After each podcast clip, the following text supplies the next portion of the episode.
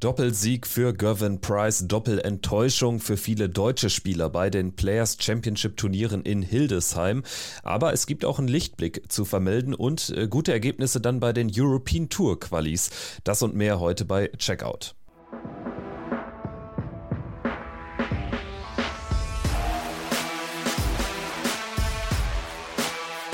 Hier ist Checkout, der Darts Podcast mit Kevin Schulte und Christian Rüdiger.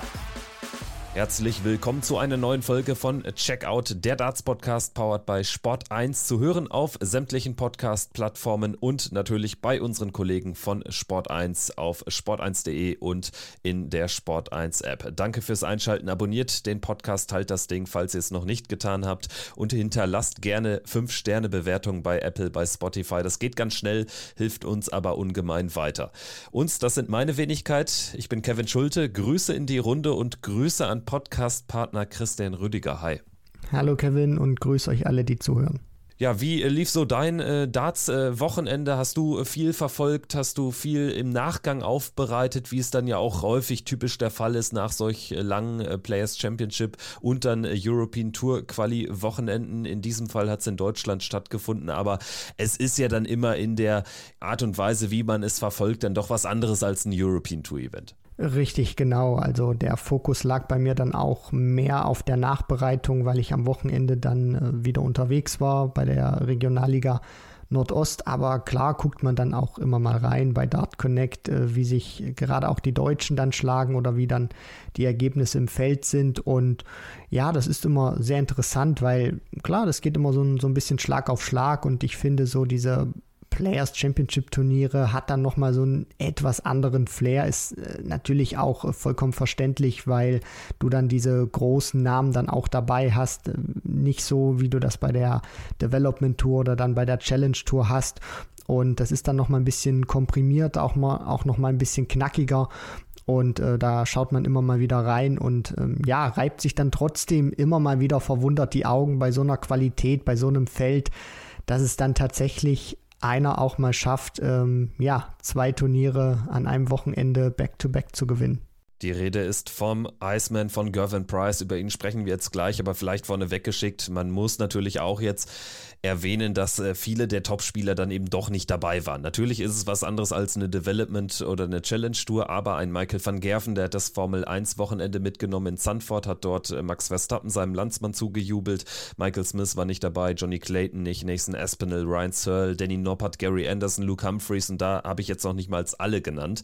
Also äh, viele sind dann den Weg nach Kontinentaleuropa, nach Hildesheim auch nicht gegangen, aber Gervin Price, er war eben da und es hat sich gelohnt, auch finanziell sehr gutes Wochenende, zweimal fett gecasht, zweimal 12.000 eingefahren und ich würde sagen, wir gehen es mal chronologisch durch. Wir sprechen zunächst über den Samstag in der Halle 39 von Hildesheim das deutsche Milton Keynes, muss man sagen. Gavin Price gewinnt im Finale 8 zu 5 gegen Josh Rock. Der Weg zum Titel, er war nicht immer ganz einfach. Radek Saganski, Tony Martinez, äh, Nick Kenny, das sind natürlich alles ähm, Gegner, die, die muss er schlagen und die schlägt er in aller Regel auch. Dann allerdings im Achtelfinale gegen Jamie Hughes, da brauchte er einen Decider. Gegen Jeff Smith im Viertelfinale war es eine klare Kiste und gegen Richie Adhouse, da musste er dann richtig zittern, denn Richie Adhouse hat 6 zu 4 geführt und hat sogar einen Matchstart vergeben. Am Ende kommt Price aber im Decider durch. Ja, da reden wir dann wieder über diese Millimeter, auch ein bisschen dieses Matchglück in dem Moment oder an diesem Tag, was du auch mal brauchst, um große Dinger zu gewinnen. Das ist nicht nur im Dart so,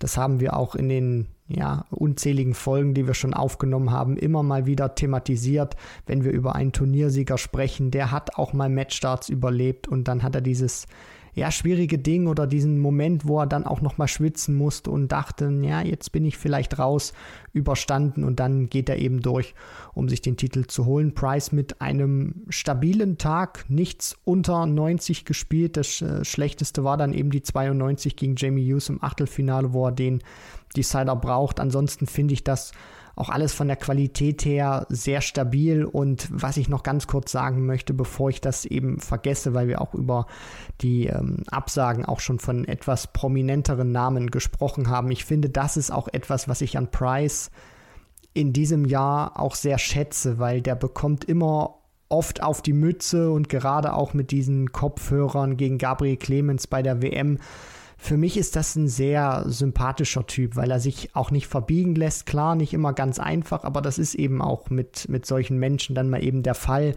die nicht ganz so in dieses gesellschaftliche Muster reinpassen und sich dann eben auch so verhalten, wie sie dann eben sind. Anecken, auch ein bisschen polarisieren. Nur das gefällt mir an Price und was mir auch gefällt ist, dass er gefühlt gefühlt, sage ich jetzt, irgendwie immer da ist. Also egal, ob es ein World Series Turnier ist, auch in Down Under, wo Van Gerven beispielsweise den Weg dann auch ähm, nicht mitmacht oder jetzt eben so ein Turnier nach Hildesheim, wo du eben dann auch mal raus musst aus UK. Price ist gefühlt irgendwie immer da und das macht ihn aus meiner Sicht auch sympathisch und auch das Interview, was er ähm, gegeben hat, ich glaube sogar nach dem Sieg bei Players Championship 17, wo er dann sagt, solche Turniere musst du auch einfach spielen, um wirklich sharp zu bleiben, also um wirklich auch diese Wettkampfhärte und Wettkampfpraxis weiterhin zu bekommen. Und das gefällt mir einfach, dass Price ähm, ja gefühlt immer da ist und auch immer spielt, egal ob es ein großes oder ein kleineres Turnier ist. So eine Aussage deutet dann aber auch darauf hin, dass er eben anders als Michael van Gerven genau das äh, tatsächlich auch braucht. Ne? Diese Turnierpraxis, dann auch äh, solche Erfolge, die natürlich dann mal auch leichter zu erzielen sind, als wenn jetzt irgendwie die Creme de la Creme bei diesen Turnieren dabei gewesen wäre. Trotzdem nicht selbstverständlich, ne? soll das nicht äh, ähm, schmälern, diesen Doppelsieg. Aber ähm, ja, vielleicht ist da auch so ein bisschen mehr Unsicherheit dann drin, weil äh, das ist ja etwas, was Michael van Gerven schon wirklich sehr penetrant immer nach außen trägt, diese Sicherheit ähm, über, über Worte, über ähm, Aussagen dann ähm, dieses Vertrauen in sein Spiel einfach zu haben. Ja, aber das ist jetzt auch mal die Frage, die ich vielleicht nochmal zurückstellen möchte. Ich meine, Van Gerven hat ja in den vergangenen Jahren sehr viel auch gewonnen, weil er auch sehr viel gespielt hat. Mein Eindruck, ich weiß nicht, wie deiner ist, Kevin, er wirkt ja weiterhin sehr selbstbewusst in seinen Worten MVG. Nur ich bin mir nicht so sicher, ob ihm das auch wirklich hilft, ähm, regelmäßig dann diese ganz großen Dinge einzufahren. Ja, ich weiß, Premier League beispielsweise, Matchplay auch äh, im vergangenen Jahr, das sind natürlich äh, Siege, die geben ihm recht. Nur ich weiß nicht, ob das dann immer so, so clever ist, dann diese Players Championship Turniere jetzt doch immer häufiger mal auszulassen, weil ich kann mir schon vorstellen, dass wenn es jetzt in den Grand Prix beispielsweise dann reingeht, dass ein Price dann schon mehr Vorteile hat als ein Van Gerven, der dann doch wirklich das ein oder andere Turnier sausen lässt, weil das ist gefährlich. Das kann gut gehen. Das ist auch bei MVG schon gut gegangen, aber es kann dann eben auch auf der anderen Seite der Medaille eben nicht gut gehen, dass du dann wieder reinkommst, willst ein Turnier spielen, aber bist irgendwie nicht so drin, wie das dann eben auch beim Matchplay der Fall war. Meine Meinung dazu ist, das sind halt grundverschiedene Charaktere, ne? Und Gavin Price hat ja schon auch in mehreren Interviews äh, durchblicken lassen, dass er auch gar nicht so lange spielen möchte, dann irgendwie recht frühzeitig die Karriere beenden möchte und beispielsweise dann in die Karibik, ich glaube, davon träumt er so ein bisschen, auswandert. Und ähm, ich kann mir schon vorstellen, dass Michael van Gerven einfach auch jetzt, er ist ja immer noch jung, einfach dafür sorgt oder Sorge tragen will, dass er möglichst viel Zeit mit der Familie hat und dann eben äh, den Fokus sehr eng legt auf so einzelne Phasen im Jahr, die er dann spielt, rund um die Major-Turniere und äh, dann damit auch Sorge tragen will, dass er es eben noch, noch länger spielt. Denn ich äh, könnte mir schon vorstellen, dass Gavin Price nicht so lange auf der Tour zu sehen sein wird wie Michael van Gerven. Dann muss er aber natürlich auch mehr mitnehmen in der Zeit, wo er dann auf der Tour ist und in, in Sharp ist. Ja, das ist dann auch wieder genau der andere Punkt, den du eben sagst, Kevin. Und ähm, um uns da nicht zu verlieren, um es dann vielleicht auch ein bisschen kürzer zu machen, weil ich glaube, über dieses Thema, ich hätte da jetzt noch drei, vier Punkte, über die man wirklich äh, ausschweifend noch sprechen kann. Da ist auch sehr viel dann wirklich Wahrheit dabei. Van Gerven hat wie ein Tier die letzten Jahre geackert hat, sich auch mal bei der Weltmeisterschaft äh, hingestellt und gesagt, naja, also die WM, diese nächsten zwei Wochen, die sind wichtiger als meine Familie. Das ist äh, schon immer eine, eine knackige und knallharte Aussage. Jetzt hat er sich eben auch so eine Grundlage geschaffen, wo er weiß, er ist sozusagen safe für sich, für seine Frau, für seine Kinder, verbringt da jetzt oder holt er auch diese Zeit, auch wenn du die nicht nachholen kannst, so ein, so ein Stück weit äh, nach. Ich denke mal, ihr wisst alle, was ich meine.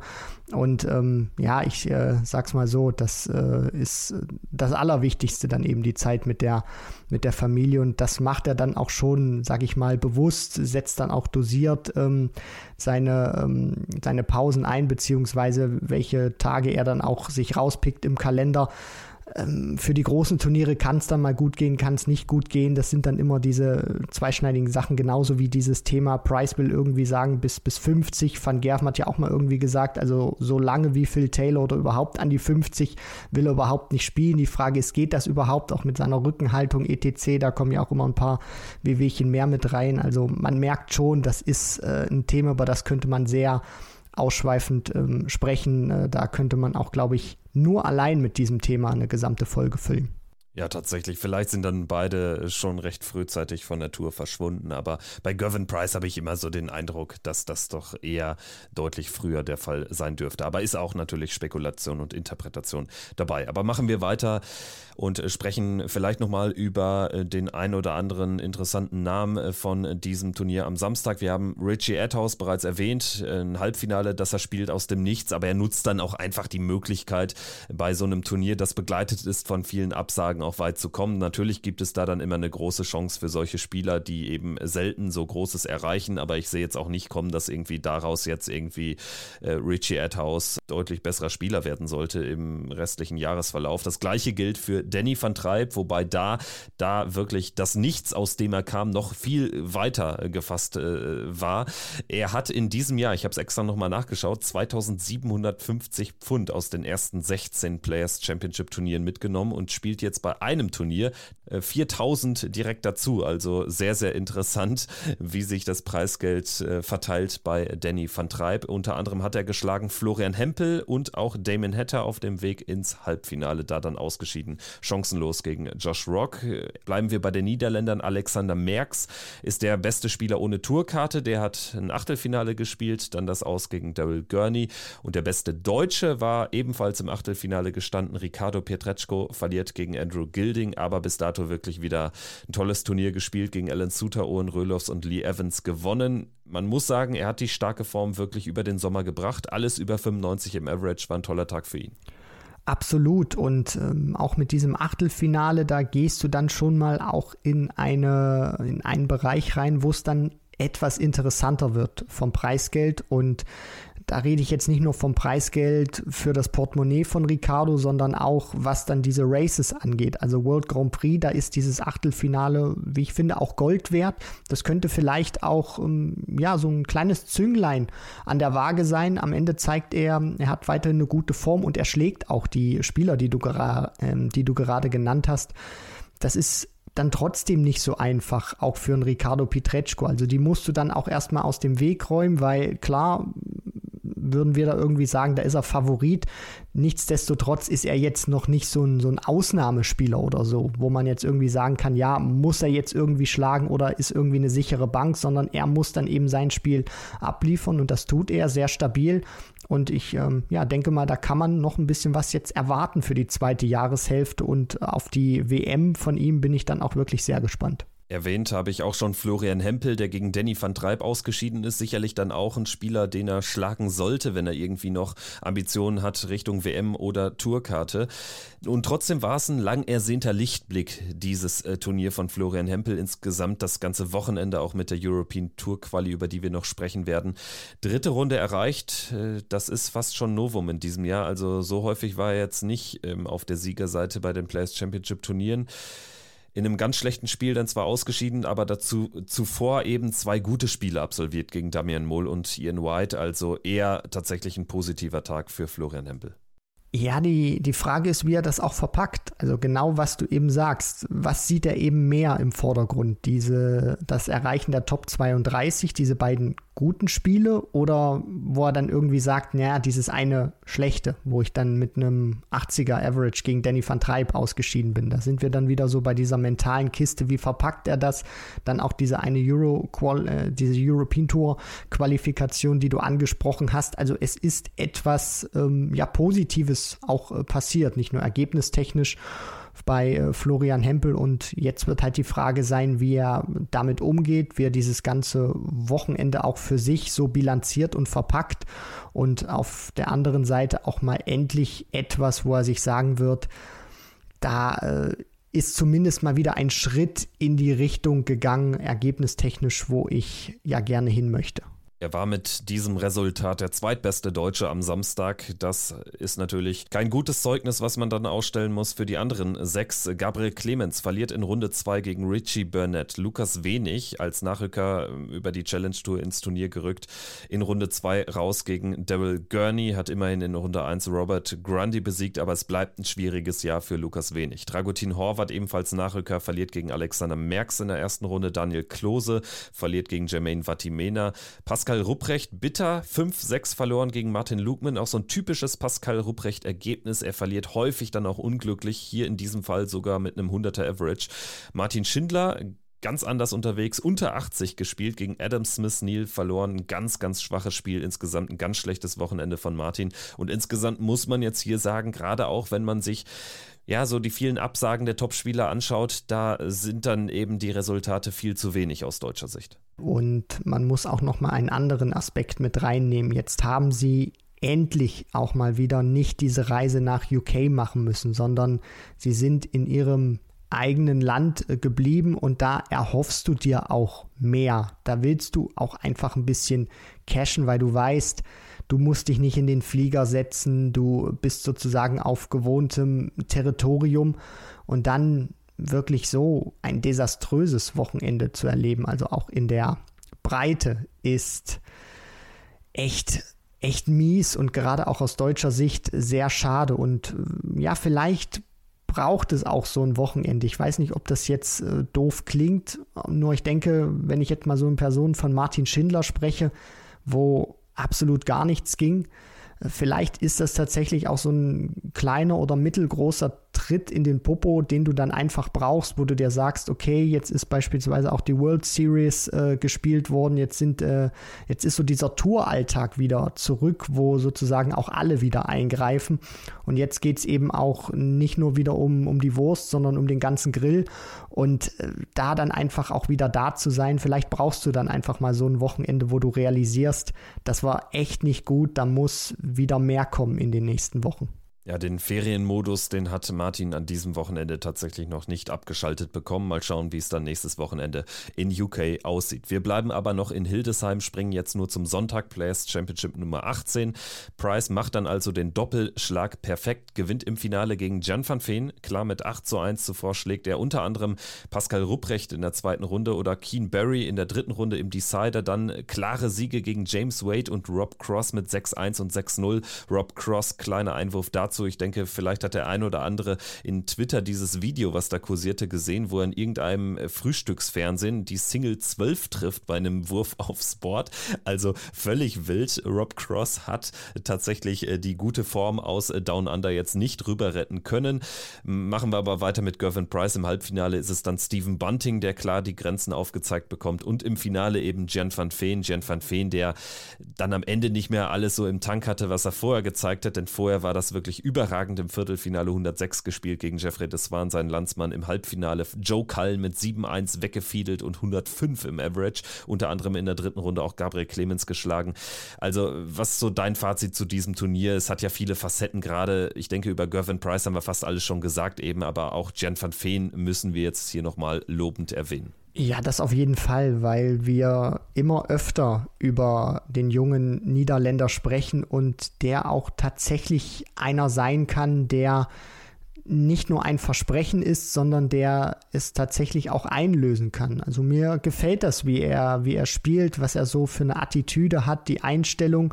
Und man muss auch sagen, es sind nicht nur die Ergebnisse, die er einfährt oder die Matches, die er spielt, sondern auch wie er das spielt. Ich finde es sehr konstant und auch bei den, bei den Averages ist er immer einer, der ganz vorne mit dabei ist, der ein hohes Niveau spielen kann und den das so wie das für mich wirkt, auch überhaupt nicht ähm, ja, wundert, dass er so ein Niveau auch spielen kann, sondern der nimmt das als selbstverständlich wahr. Der scheint ein gutes Selbstvertrauen auch zu haben, eine gute Stärke in sein Können und der macht das wirklich hervorragend. Also wenn der so weitermacht, ist das auch einer, wo man wirklich sagen kann, der äh, könnte da vorne mit reinstoßen in die Riege der großen Niederländer. Von Van Gerven will ich jetzt noch nicht so sprechen, weil der hat wirklich diese Ausnahmestellung. Aber vielleicht so, ja, irgendwann so ein, so ein Danny Noppert, so ein Dirk van Dijvenbode, so, ein, so eine Art Spieler, der sich da vorne einreiht. Wenn er das weiter durchzieht,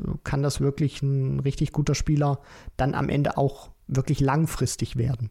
Wobei ich finde, man kann ihn eben nicht so sehr mit Noppert und Van Dijvenbode vergleichen, weil natürlich Noppert und Van Dijvenbode schon arrivierter waren, schon länger gespielt haben auf hohem Niveau. Ob das jetzt die BDO war bei Noppert oder eben Van Dijvenbode, der lange irgendwie so, ja, mit Naturkarte oder auch nicht bei der PDC rumgekrebst ist Van Veen ist jetzt so der erste Niederländer seit langem, vielleicht sogar seit Michael van Gerven. Und wen könnte man sonst noch denken? Vielleicht so ein Benito van de Paas, der plötzlich dann richtig stark war, aber dann auch schnell wieder weg.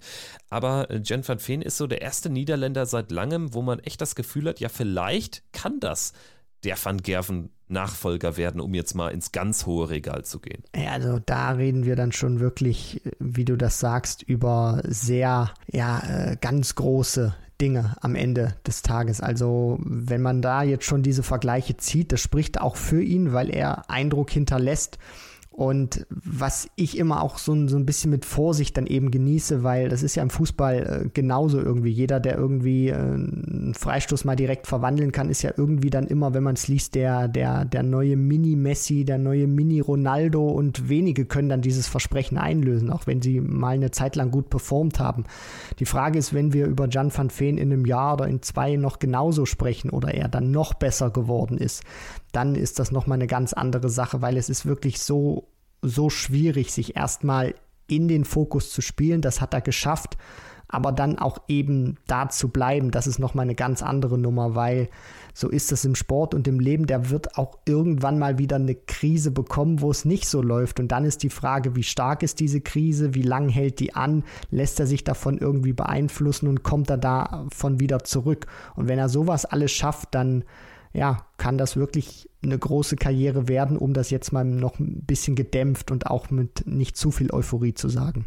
Ja, das verstehe ich alles. Ich verstehe auch die Ausführungen. Allerdings, es geht mir wirklich nur um die Art und Weise, wie er jetzt auf diesen Circuit gekommen ist. Und da ist es für mich ein Unterschied, ob ich ihn jetzt mit Noppert und Van Dijvenbode vergleiche. Wenn er dann in drei, vier Jahren ein Spieler ist, der dann vielleicht schon mal ein, zwei Major-Titel errungen hat, in der Weltrangliste auf Platz 8, 9, 10 irgendwo in dem Noppert Van Dijvenbode Van Dijvenbode Dunstkreis steht, ja, dann ist doch alles gut. Also ich weiß auch nicht, ob das jetzt irgendwie ein Weltmeister wird. Ich denke, das wäre unseriös, ne? Tatsächlich, da ja. bin ich bei dir. Aber ich habe schon das Gefühl, dass wir hier über einen anderen Spieler reden, als über die ganzen unzähligen Niederländer, auch jungen Niederländer, die in den letzten Jahren, in diesem Jahr oder wann auch immer auf die Tour gekommen sind. Also da äh, sticht er schon hervor und im Prinzip ist er ja jetzt so in 2023 das, was Josh Rock in 2022 war. Ja, es kommt auf jeden Fall eine neue Generation nach, die man jetzt auch sieht, mit äh, Josh Rock unter anderem, mit Jan van Veen vielleicht auch. Das tut dem Spiel gut, weil du dann noch mehr Auswahlmöglichkeiten hast an, an potenziellen Top-Matches. Und gerade auch für die Weltmeisterschaft, finde ich, ist das immer unfassbar geil, wenn du dann in diesen frühen Runden, dritte Runde oder auch Achtelfinale dann diese New Kids on the Block hast, die dann diese arrivierten Spieler, diese Topstars herausfordern. Da fällt mir auch mal ganz spontan jetzt ähm, ein, ich glaube vor, vor zwei Weltmeisterschaften war das, als da ähm, Kellen Ritz richtig heiß war und dann spielt er da gegen Peter Wright so ein unglaubliches Match und Wright, der Arrivierte, muss gegen den jungen, neuen, aufstrebenden da alles reinlegen, um da ja die diese, dieses, äh, dieses Match irgendwie zu gewinnen und das, das ist dann auch einfach geil und vielleicht gibt es dann bei der WM auch solche, ja, solche Matches, dass dann Jan van Veen vielleicht dritte, vierte Runde steht und dann ja einen dieser ganz Großen in der Weltrangliste herausfordert und äh, ihn richtig in Spitzen bringt. War auf jeden Fall irgendwie ein ganz äh, rundes Wochenende. Price gewinnt es zweimal und zweimal gegen die New Kids on the Block, einmal gegen Josh Rock und gegen Jan van Veen im Finale. Machen wir aber den Sonntag noch rund und sprechen auch vielleicht nochmal über den einen oder anderen Namen ganz kurz. Wir haben im Viertelfinale neben Jeffrey, das war noch ein weiterer Niederländer und natürlich Jan van Veen. Äh, Richard Feenstra hat ein Viertelfinale gespielt, auch er einfach gut auf die Tour gekommen, aber er ist natürlich auch ein anderes Semester. Dann haben wir noch Daryl Pilgrim ohne Tourkarte, aber wir wir sprachen letzte Woche über ihn, dass er ja wirklich echt viel Qualität hat, was er gezeigt hat mit diesen unfassbaren 120er Averages da auf der Modus Super Series. Jetzt äh, zeigt er auch bei der PDC, dass er echt gute, gut ist. Er spielt ein Viertelfinale am Ende. Da ist dann Endstation mit 0-6 gegen Joe Cullen, aber war ein toller Tag für Daryl Pilgrim. Aus äh, deutscher Sicht war es alles andere als ein toller Tag. Es war sogar ein ziemlich schlechter Tag. Müssen wir auch hier wieder so klar sagen und dürfen kein Blatt vor den Mund nehmen. Gabriel Clemens als einziger Deutscher in der Runde Runde der letzten 32. Ansonsten haben wir Pascal Rupprecht, der die zweite Runde erreicht. Das ist okay. Ricardo Pietreczko äh, geht raus in der zweiten Runde gegen Rusty. Da hätte er sich mehr erhofft, aber ja, über Ricardo dürfen wir den Start nicht brechen. Der spielt ein Top-Jahr. Ähm, Martin spielt auch ein Top-Jahr, aber geht erneut in Runde 1 raus. Also wirklich ein äh, ganz, ganz schlechtes Wochenende. Verliert gegen Jules van Dongen. Wir haben Daniel Klose und Florian Hempel, die nicht über die erste Runde hinauskommen. Flo Hempel mit einem 70er Average raus gegen Mervyn King. Also da zeigt sich, dass das ganze Gebilde Florian Hempel noch sehr fragil ist und dass ähm, ja die dritte Runde da am Samstag jetzt nicht so die Kragenweite ist für ihn aktuell. Lukas Wenig und Dragutin Horvath Stuttgart gehen ebenfalls in der ersten Runde raus. Dragutin verliert gegen Gabriel Clemens und Lukas Wenig gegen Chris Doby ebenfalls mit einem 70er Average. Also es war wirklich ein schlechter Tag aus deutscher Sicht. Da muss einfach mehr gehen bei acht Startern im Feld. Ja, genau, wie du auch sagst. Und da braucht man das auch nicht äh, schön zu reden oder die Spieler dann ähm, in Watte zu packen. Bei der Qualität dann auch noch ähm, im eigenen Land die Absagen, du, die, sie wissen auch alle, was sie spielen können und dann ist das einfach in der Breite zu wenig. Bei Ricardo, das haben wir schon gesagt, der geht an, an den beiden Tagen, übersteht er auch jeweils sein Erstrundenmatch, macht dann auch diesen einen etwas tieferen Run. Pascal Ruprecht, neuer Tourkartenbesitzer, scheitert dann in Runde 2 an Gervin Price, der hat beide Turniere gewonnen, also das ist auch äh, keine Schande. Gabriel Clemens so mit einem kleinen Lichtblick, klar, mit äh, der Runde der letzten 32, dann ist eben gegen Jan van Veen Endstation, da haben wir auch schon gesprochen, dass der richtig heiß drauf ist, nur so der Rest eben auch in der Breite. Und es sind dann auch nicht nur diese Niederlagen, sondern auch die Art und Weise, wie sie eben zustande kommen. Die Averages hast du dann auch schon aufgezählt. Und da ist das einfach äh, viel zu wenig gewesen, was da an diesem Wochenende kam machen wir den deutschsprachigen Blog noch rund. Da sprechen wir über drei Österreicher und in eineinhalb Fällen, sage ich mal, war es ein erfolgreiches Wochenende. Definitiv gut lief es für Rusty Jake Rodriguez. Der spielt einmal ein Achtelfinale und erreicht nochmal die zweite Runde. Also nach dem wirklich schlechten Jahresauftakt wird er jetzt immer besser. Roby solide, zweimal immerhin die zweite Runde erreicht. Mensur dagegen zweimal in der ersten Runde raus. Da bleibt es ein ganz, ganz kompliziertes Jahr. Und Stefan Belmont aus äh, Schweizer Sicht, der ist nachgerückt, einer von vielen, hat immerhin einmal die dritte Runde erreicht und das ist ja auch alles andere als selbstverständlich für den Mann aus der Schweiz. Ähm, bevor wir jetzt äh, auf die Tourkarten-Quali-Turniere für die European Tours zu sprechen kommen, vielleicht nochmal die deutsche Brille abgesetzt. Was bleibt so sonst noch von dem Wochenende? Also ich habe mir Peter Wright nochmal notiert, zweimal unterirdisch gewesen. Gerade am Sonntag dann gegen Danny Jansen auch mit einem unteren 80er Average raus sofort. Raymond van Barneveld habe ich mir notiert, der wirklich jetzt aktuell nicht so die Form mehr hat. Äh, zweimal in der ersten Runde ausscheidet, auch bei den European Tour Qualis nicht erfolgreich war. Hast du sonst noch ein paar Namen? Namen direkt jetzt nicht. Ähm, ich finde, oder was heißt Namen direkt jetzt nicht? Jetzt äh, nenne ich noch einen, dann ist das ja wieder widersprüchlich mit dem, was ich sage. Ich finde, so Joe Cullen stabilisiert sich jetzt immer mehr, je weiter das Jahr geht. Der macht schon einen guten Eindruck und scheint auch diese Absage oder Nicht-Nominierung für die Premier League jetzt immer mehr zu verpacken und auch ähm, ja da wieder an seine Leistung anknüpfen zu können.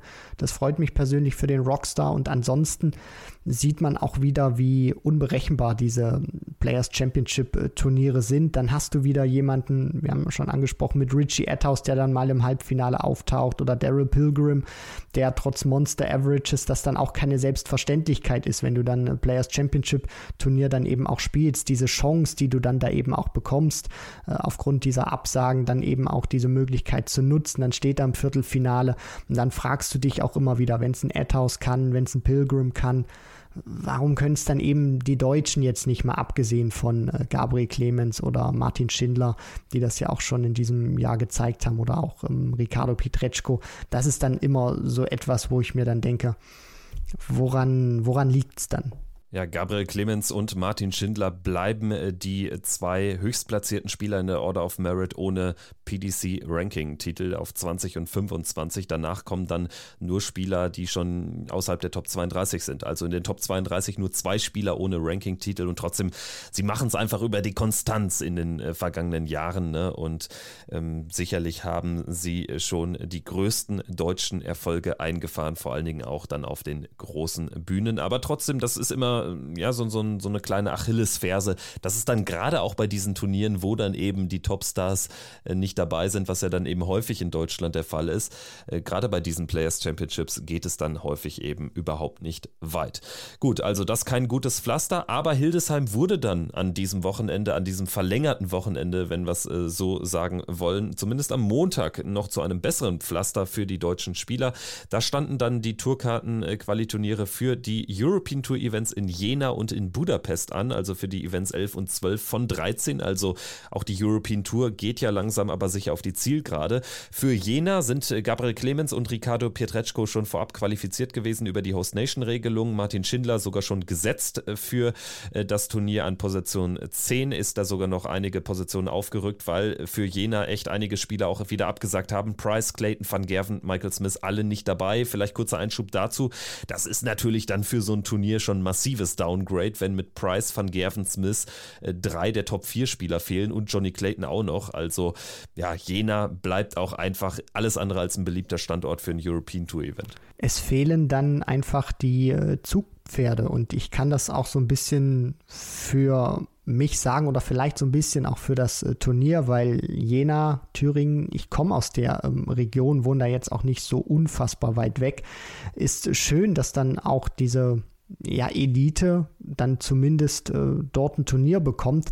In diesem Jahr wird es leider nicht ganz so wahrgenommen mit den Absagen, die du gerade auch schon angesprochen hast. Ist auch von der Logistik her vielleicht nicht der freundlichste Standort, aber ich meine, gut, äh, Thüringen hat jetzt äh, wenig bis nichts, äh, um mit irgendwas angeben zu können oder glänzen zu können, außer vielleicht diese, die Thüringer Rostbratwurst. Aber ansonsten ist da eigentlich äh, relativ wenig. Und gerade dann auch ähm, im Thema Anreise ist das auch schwierig. Äh, ja, Weimar Erfurt ist jetzt vielleicht auch nicht unbedingt die äh, Destination, wo jetzt äh, wirklich massenhaft Flüge dann auch landen. Dann musst du wahrscheinlich Leipzig-Halle nehmen und von da nochmal diesen Weg dann nach Jena das ist dann schon eine kleine Tortur, beziehungsweise ist vielleicht auch etwas, wo du dir denkst, will ich nicht unbedingt auf mich nehmen.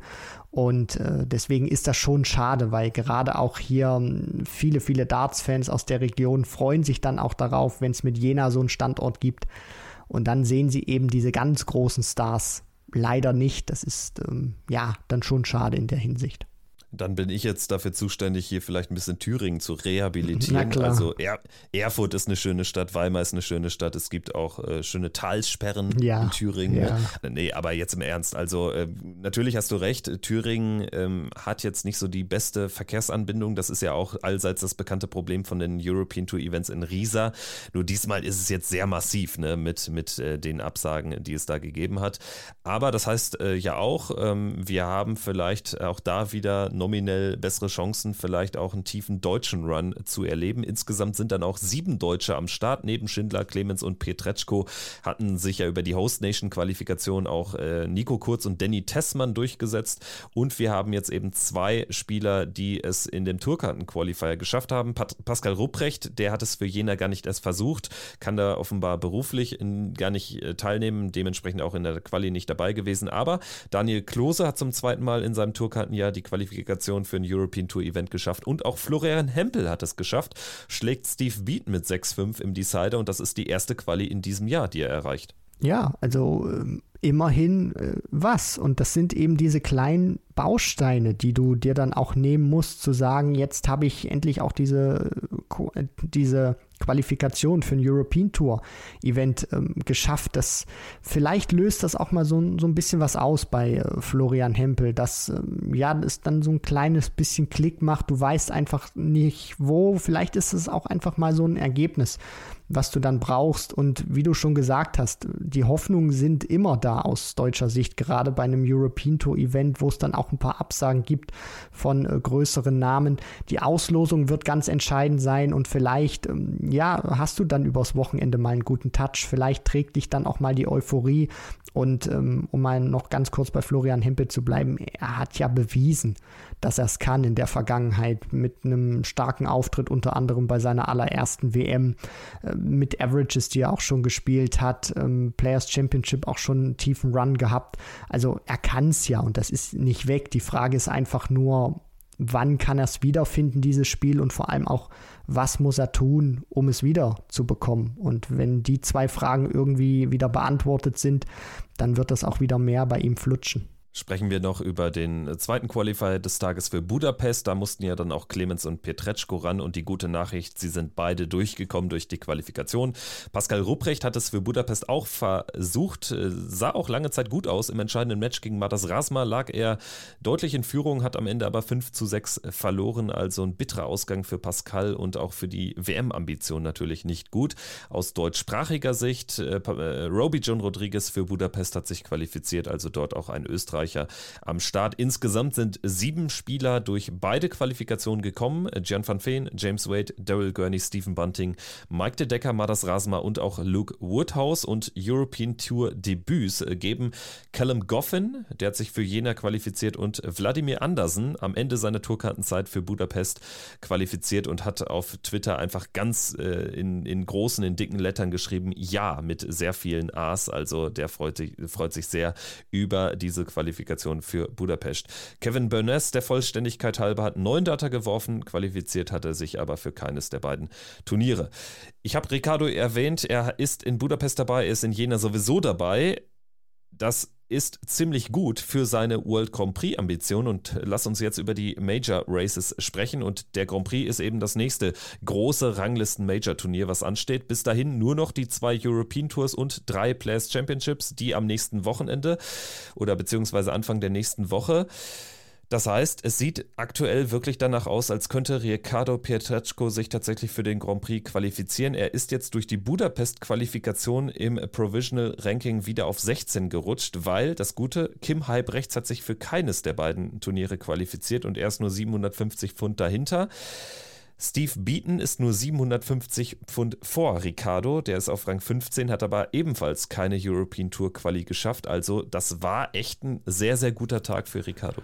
Er ist zwar jetzt auf diesem Schleudersitz, deswegen kann man da auch ähm, ja, optimistisch sein, ohne da in ganz große Euphorie zu ähm, geraten. Allerdings ist das auch vollkommen richtig, was du eben sagst, mit Kim Heibrechts, der jetzt der direkte Verfolger ist, mit Steve Beaton, der davor ist, oder wenn man das Rad noch mal ein bisschen äh, weiter dreht, ja, es sind 6000 Pfund beispielsweise auf Raymond van Barneveld, aber wir wissen ja auch, der hat sich jetzt für 11 und 12 nicht qualifiziert. Das heißt, der ist eben auch angewiesen auf diese Players Championship Turniere da zumindest noch mal zu spielen, um da nicht irgendwie noch mal ins ganz große Rechnen oder Zittern zu kommen. Und Ricardo hat da viel in der eigenen Hand und ich denke, das ist immer ein schönes Gefühl, ähm, gerade auch in allen Facetten des Lebens, wenn du weißt, du bist jetzt persönlich dafür verantwortlich mit äh, der European Tour, mit den Players Championship Turnieren. Er kann jetzt im Prinzip ohne irgendwie auf andere wirklich schauen zu müssen, spielen, Geld einsammeln und wenn er das auch in einem guten Maß tut, dann wird er auch beim Grand Prix dabei sein. Chris Doby, den hast du jetzt auch noch nicht erwähnt, der ist übrigens noch hinter Raymond van Barneveld und ebenfalls nicht für die European Tour qualifiziert. Also der hat auch nur noch diese drei Chancen bei den Players Championships äh, nächste Woche. Players Championships, da ist natürlich immer das Problem, du musst dort viel weiterkommen, um ähnlich viel Geld zu cashen wie auf der European Tour. Und deswegen sieht es auch so gut aus für Ricardo. Und sollte er jetzt nicht, ich sag mal, dreimal in der ersten Runde ausscheiden bei den nächsten Pro-Tour-Events, dann würde er wahrscheinlich auf diesem ja, 16., vielleicht 17. Rang ähm, einlaufen vor den European Tours und da hätte er es dann trotzdem, wie auch immer, in der eigenen Hand, weil er hat ja auch den Vorteil, dass er in Jena schon qualifiziert ist und dort für einen Sieg dann direkt 2500 Pfund bekommt, weil ähm, er ja da als Host Nation Spieler qualifiziert ist. Also wenn er in Jena die erste Runde übersteht und in Budapest, dann bekommt er fast 4000 Pfund dadurch drauf. Und da sind jetzt eventuelle Zweitrunden, Drittrunden Einzüge bei den vorangegangenen Players Championships noch gar nicht eingerechnet, dann wird das reichen. Die Unwägbarkeit besteht ein bisschen darin, dass von hinten zwar Kim Halbrechts nicht wirklich drückt, der hat keine European Tour Quali, aber es haben Doppelqualifikationen geschafft. Luke Woodhouse, der ist 1000 Pfund hinter Ricardo und Jan van Veen, der ist 1500 Pfund dahinter.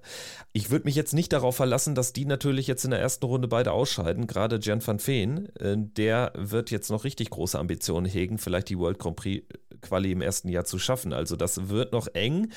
Ricardo sollte diese erste Runde jeweils in Jena und Budapest überstehen und dann wird es aber mit großer Wahrscheinlichkeit reichen. Ja, die Auslosung wird auch ein, einen sehr großen Faktor spielen und auch einen Einfluss haben. Also Ricardo kann auch einen großen Namen bekommen direkt in der ersten Runde. Also wir wissen ja auch, James Wade hat die Doppelqualifikation äh, unter anderem auch äh, geschafft. Also es ist äh, auch schon möglich, dass Ricardo beide Male die erste Runde übersteht. Er kann aber auch zweimal in der ersten Runde ausscheiden. Das sind Dinge, die wünscht man sich nicht, klar. Nur wenn man das jetzt mal so sieht, auch von hinten beispielsweise so ein Jan van Veen, also den traue ich schon ein Viertelfinale auch mal zu, gerade so wie der da jetzt spielt.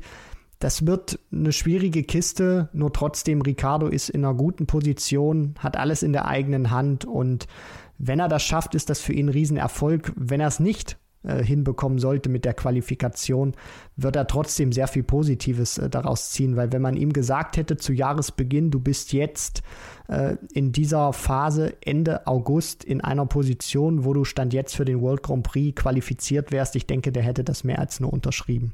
Aber leg dich fest, wird das schaffen oder nicht? Was tippst du? Ja, er schafft's. Ich bin auch optimistisch. Ich äh, sage, dass Van Barneveld und Doby, die werden sich irgendwie noch hinretten. Die haben noch genügend Polster. Beaton wird es nicht schaffen. Der wird rausfliegen, weil er die European Tour Qualis versemmelt hat. Das gleiche gilt für Kim Halbrechts. Er wird es auch nicht schaffen. Ich tippe, Ricardo wird es reinschaffen und Jan van Veen kommt von hinten noch. Also das sind die beiden offenen Plätze für mich, 15 und 16 da in der Proto Order of Merit im Grand Prix Race. Aber für Ricardo auch äh, die nächsten Turniere deshalb wichtig, also auch gerade die beiden European Tours, weil er ja, die Chance hat auch die EM-Quali zu schaffen. Da ist er aktuell auf 33. Das wird also ganz eng und da kommt es dann auch auf jeden einzelnen Sieg an. Äh, für die WM ist Ricardo ohnehin qualifiziert. Da haben wir vier Deutsche garantiert im Pelli dabei. Mehr, das könnte aber auch schwierig werden, denn Pascal Rupprecht hat durch jetzt viele Nicht-Teilnahmen auch äh, offenbar berufsbedingt da so ein bisschen an Boden verloren. Die European Tour Quali für Budapest hätte Pascal gut getan. Aktuell ist er 1500 Pfund weg von der Qualifikation. Aus Österreich österreichischer Sicht, Roby John Rodriguez macht etwas Druck, Mensur rutscht weiter ab, das wird tatsächlich schwierig. Und dann können wir jetzt sprechen über die World Series Finals. Das ist das nächste Major-Turnier, was uns erreicht, ist allerdings ja jetzt auch nicht das wichtigste, eher das unwichtigste Turnier. Zählt auch nicht für die Rangliste und trotzdem sollten wir kurz drüber sprechen, weil kurz nach der letzten Folge dann äh, die PDC auch da die acht Wildcards vergeben hat. Die Top 8 der World Series Order of Merit sind ja gesetzt für die zweite Runde. Acht Wildcards wurden vergeben und da ist man streng nach der Rangliste in der World Series gegangen. Das heißt, Damon Hatter ist dabei, Danny Noppert in Amsterdam, Jeff Smith, Johnny Clayton, Raymond von Barnefeld, Simon Whitlock, Haupai Puha und Christoph Ratajski, die einzigen beiden, die jetzt hinten rübergefallen sind, wo man tatsächlich eine Härtefallentscheidung treffen musste, weil sie alle drei Punkte hatten, waren Jim Long aus Kanada und der Neuseeländer Johnny Tata. Aber an sich jetzt kein überraschendes Feld, weil die äh, PDC da jetzt einfach streng nach der Rangliste geht und einfach dann jetzt acht Quali-Plätze nächste Woche Mittwoch in Barnsley ausspielen lässt. Definitiv. Und äh, wenn man sich das auch anschaut bei den eingeladenen Spielern, du hast ja Jim Long unter anderem angesprochen, Kanadier, dafür spielt ja unter anderem auch ein Kanadier dann schon mal mit, mit äh, Jeff Smith. Also ich finde, man hat da auch, ähm, ja, jetzt irgendwie nationtechnisch keinen irgendwie hinten rausfallen lassen, sondern das ist dann auch schon, wie es der Name dann auch sagt, World Series of Darts Finals, schon ein guter Mix. Wenn man sich die gesetzten Spiele anguckt, dann kommt Stand jetzt auch noch Australien mit dazu, Kanada, ähm, Neuseeland und Polen. Also ich denke mal, das geht in Ordnung. Und wenn man sich die Namen dann auch mal anschaut, Ratajski, Whitlock, Van Barneveld, Clayton, Noppert, Hetter, also da ist dann auch schon noch Star Power neben den gesetzten Spielern sehr vorhanden. Ja, und vor allen Dingen so ein Dirk van Dijvenbode, der ja im letzten Jahr so nah dran war an seinem ersten Major-Triumph in Amsterdam bei den World Series of Darts Finals, der wird natürlich all die Kraft setzen in den Qualifier, da ist er einer der Favoriten. Aber natürlich, wir wissen alle, so ein Qualifier, der kann dann auch mal ganz schnell vorbei sein. Werden wir nächste Woche Mittwoch sehen.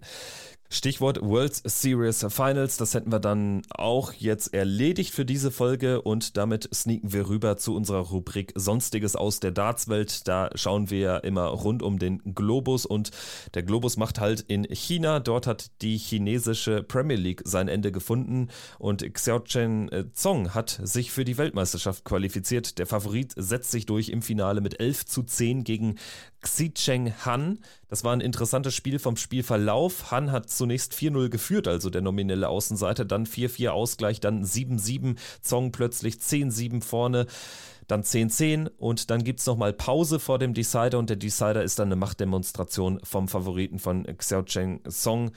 Der gewinnt den Decider in 11 Darts. Das ist dann die ganz große Qualität, wenn du da, wo es wirklich drauf ankommst, äh, wo es wirklich drauf ankommt, dein bestes Leck spielen kannst. Und bei Han ging auch gar nichts mehr. Also der stand, als Zong gecheckt hat, bei 325 Punkten. Das kann man sich mal so vorstellen. Der hat in diesem Decider einen Average von 44 Punkten gespielt, während Zong mit 136 äh, über die Ziellinie marschiert ist im Average in diesem letzten Leg. Also Machtdemonstration und vor allem auch Nervenstärke trifft es da, denke ich mal, ganz gut. Und auch dann, ja, in diesem 21. Leck wirklich nochmal auf den Punkt da zu sein, das finde ich schon beeindruckend. Und das ist auch, ähm, ja, sehr, sehr schön zu sehen, dass ähm, der Chinese Zong da wirklich, ähm, ja, eiskalt am Ende vollstreckt hat. Beeindruckend war auch ein weiterer Moment aus der vergangenen Woche und zwar hat Fallon Sherrock einen neuen Data geworfen bei der Modus Super Series, insofern historisch, als dass er als erster TV-neuen Data einer Frau jemals klassifiziert wird. Finde ich ehrlich gesagt ein bisschen schwierig, weil die Modus Super Series ist jetzt vieles, aber für mich kein klassisches TV-Turnier. Ja, nominell ist das richtig, mag das richtig sein, weil es auf einem kleinen Sky-Channel auch übertragen wird.